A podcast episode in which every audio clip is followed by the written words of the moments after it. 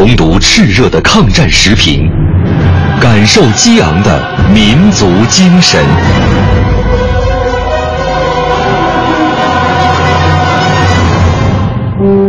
纪念中国人民抗日战争暨世界反法西斯战争胜利七十周年文艺之声特别节目《难忘的抗战声音》时评篇。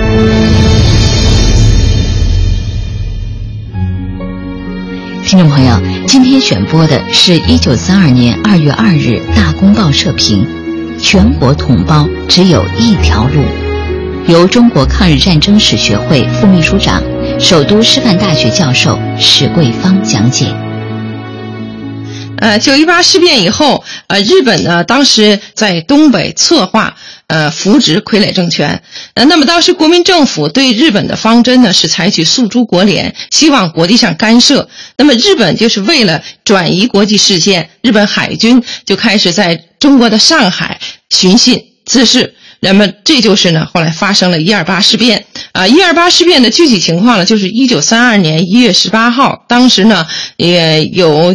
五名日本的僧人向当时的一个三呃三友实业社的中国的一个抗日团体进行挑衅啊，那么在呃这个挑衅的过程中呢，受到了工人的还击，所以呢，呃出现了日本僧人伤亡的这个事件。日本借口此事件向上海当局呢提出了无理的要求。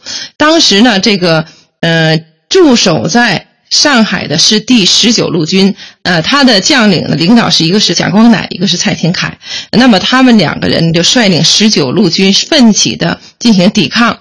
那么一二八事变之后，国民政府呢提出了一面积极抵抗，一面要进行交涉的这种对日政策。嗯，虽然呢表示了呃对日本绝不屈服，但是仍然希望用最小的代价来实现中日之间的停战。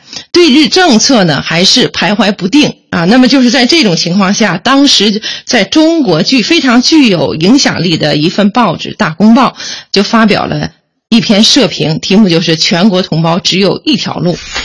护士之起，第一，证明日本政策在整个摧毁现在中国之政治经济组织，至少使中国呈半亡国无政府状态，步步控制，处处寻衅，将桎梏其四肢，并击破其心脏，使之婉转就死而后已。第二。证明日本政策并不接受中国屈辱的解决，乃使其步步屈服至不能做交涉对手而止。此护案所最易证明者，是安有既承诺最后通牒之要求，而仍不免于受攻击烧杀者乎？第三，日本政策至少对东南一带加以长期的威胁或破坏。使之无暇亦无力再索还满洲。观最近，呃，《大公报》的社评就认为呢，中华民族整个的危亡已经在眼前了，呃，那么和平的希望全都付诸泡影。所以呢，中国民族呢，至此除了整个决心死里求生之外，别无他路。啊，那么这种观点充分表达了全体中国人民要求抵抗侵略，也体现了中华民族这种不屈不挠的民族精神和民族气节。本节目网络回听，请登录央广网“难忘的抗战声音”专区。